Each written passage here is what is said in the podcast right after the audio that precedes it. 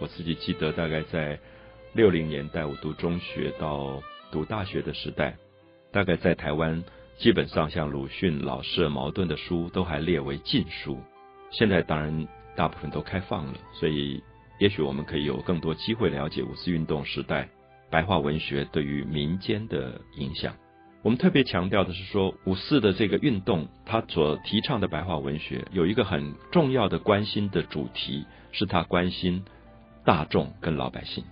他认为过去的文学都集中在部分的帝王将相贵族的生活里。那么对于大众来讲，可能比如说占总人口百分之八十以上的中国的农民，从来没有机会成为文学里的主角，文学也从来跟他们无关。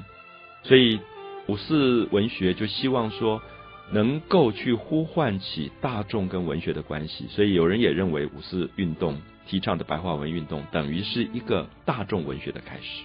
那么，大众文学的意思是说，经由小说的阅读，人民会有很多的反省。人民对他自己所处的社会，对他所了解的政治，他可以有反省，他可以对自己在社会里的角色有所觉悟。那么，这个时候，我们可以说，它也类似于中国的启蒙运动。所以，这些作者，如果我们仔细去看一下，基本上。五四运动的影响下的作者，大部分都是从国外回来的留学生啊。比如说，大家知道很有名的戏剧家老舍，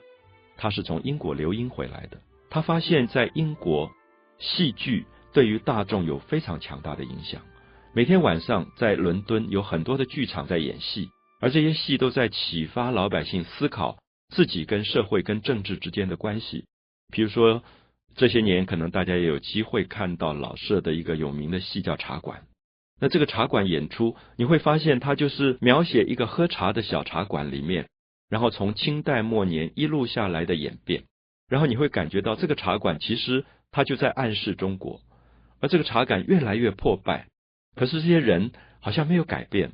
官僚还是官僚，这些奸商还是奸商，而那些被压迫的老百姓永远还是老百姓，好像没有办法改变他的命运，所以这个茶馆。也变成一个非常强烈的批判讽刺的戏剧，让老百姓看完以后会有很大很大的醒悟的感觉。很多朋友看过《茶馆》都记得里面这个小人物最后的一个很感慨的一句话：“说我爱我们的国家呀，可是谁来爱我？”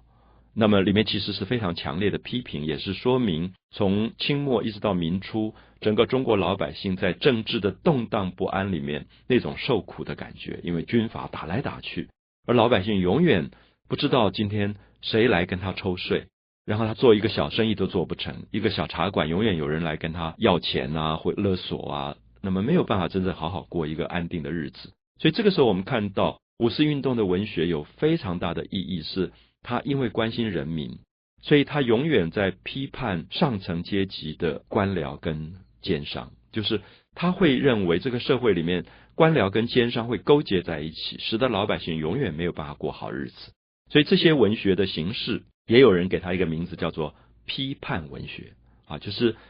我们有时候觉得一个文学可能只是消遣吧，或者休闲来看一看一本小说。可是五四运动不是，五四运动认为白话文应该负责启发老百姓的责任，所以它里面都有一个比较强的这个目的。比如说像茅盾，茅盾写了一本很有名的小说，叫《林家铺子》，铺子就是一个店铺的意思，就是这个开了一个小店铺，他要描写当时的小店铺层层的剥削的过程，就是地方的流氓可能会来跟你勒索一些钱，然后官吏跟你抽税，然后有一些外商想办法剥削你，所以他其实在讲当时中国的经济的状况。我们可以知道说，当时比如说像江南。很有名的是蚕丝业，中国的丝是非常有名的。可是当时的英国的商人到了中国，他可以用非常低的价格，利用廉价劳工去收购这些丝，然后把这些丝送回到印度或者英国的其他的属地去加工，加完工以后变成布，再运回中国卖非常高的价钱，然后赚取其中的利润。那一般老百姓其实对这样的一种剥削并不容易了解。那么。矛盾可能借着林家铺子要说明的是说，为什么中国的老百姓工作十四个小时、十六个小时，然后最后还是养不活一家人？那这有一点像我们想到，就是说如果我们的经济繁荣是靠着代工制度起来的，那其实是因为我们的廉价劳工。比如说，今天如果在美国工人的工资非常高，那么所以美国可能会把很多的工厂设在台湾，所以他利用台湾的廉价劳工来做他的代工。那这个时候他赚取非常非常高的利润。可是我们表面看起来繁荣了，可是事实上，如果今天比如说马来西亚或中国大陆的劳工更便宜，他们就走了。那这个时候台湾的经济又会发生一个恐慌。所以，其实我们看到五四运动很早就发现了，经济体制里面操控在强国的手中的时候，你永远没有办法真正让老百姓安家乐业啊，永远在一个焦虑跟恐慌的这种状态。所以，这些文学其实是非常了不起。我想，也是因为他们都是留日、留英、留鄂、留法从国外回来，他们其实已经受到了西方很多思想的训练，所以他们希望用比较容易接受的。文学的形式把思想的东西放进到他们的小说里或者戏剧里，去影响到老百姓，影响到一般大众跟老百姓。像很有名的戏剧家曹禺写过了《雷雨》，写过了《日出》，那么也借着《雷雨》或者《日出》这样的戏剧，影响到老百姓观察他自己的社会。《雷雨》好像在讲一种暴风雨的来临，中国的社会将要经历巨大的暴风雨的变化。《日出》。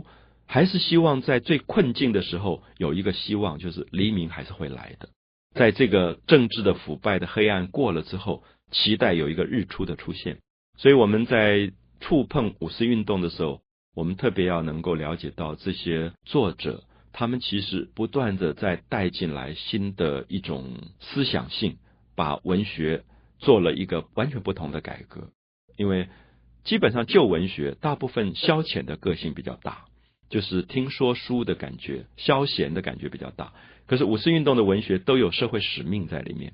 他在每一个小说、戏剧里都置放了改革社会的企图性在里面，所以也许读起来就